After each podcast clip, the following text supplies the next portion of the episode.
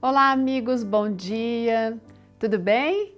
E então, o que, que vocês têm sacado e depositado no decorrer da vida?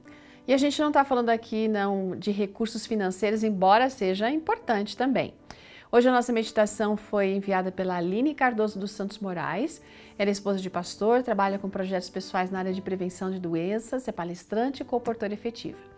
Ela conta que uma certa vez ela escutou um pastor pregando e aprendeu uma lição muito importante para sua vida. Vamos supor que você seja uma mulher que sabe administrar com sabedoria, um homem que sabe administrar com sabedoria seus recursos financeiros. Quando você recebe o salário, você pode depositar uma quantia numa poupança ou fazer um investimento.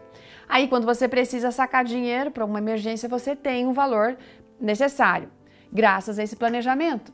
Mas agora vamos pensar no contrário. Vamos fazer aqui uma suposição que você nunca deposite seu dinheiro, nem faça nenhuma aplicação. Então, surge uma necessidade quando você vai para o banco, não tem nada na conta. Aí, afinal, você não se planejou, por isso não tem.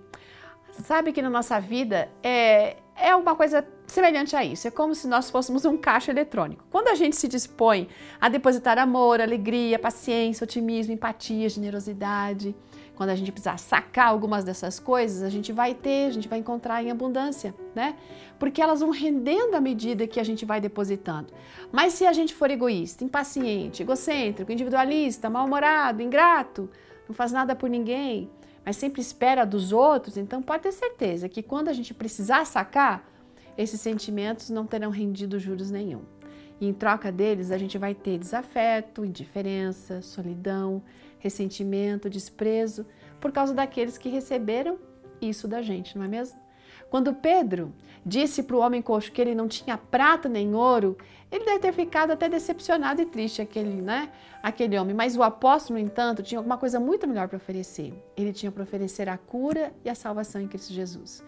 Sabe, a exemplo de Pedro, a gente sempre tem algo bom para oferecer para os outros. E para que isso aconteça, a primeira coisa que a gente tem que fazer é depositar. O quê? Tempo. Depositar tempo em oração, em estudo da Bíblia, em comunhão com Deus. E na sua infinita misericórdia, o Senhor vai nos dar uma oportunidade para a gente ser feliz. Só depende de a gente conseguir fazer os verdadeiros e bons depósitos. Então, vamos ser um canal de bênção e dar o que a gente tem de melhor para os outros. Para o aflito, vamos oferecer um ombro. Para quem está cansado, vamos oferecer a mão. Para quem está necessitando de uma palavra, vamos dar ouvidos, mas também um bom conselho. Que você possa acompanhar é, e cuidar para que tudo aquilo que você for depositar na sua vida sejam coisas boas, para você poder também ter coisas boas para oferecer.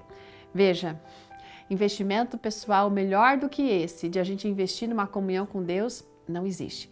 E eu queria deixar então com você o capítulo de Atos 3, verso 6, que diz o seguinte: não tenho prata nem ouro, mas o que eu tenho isso te dou. Em nome de Jesus Cristo Nazareno, levanta e anda.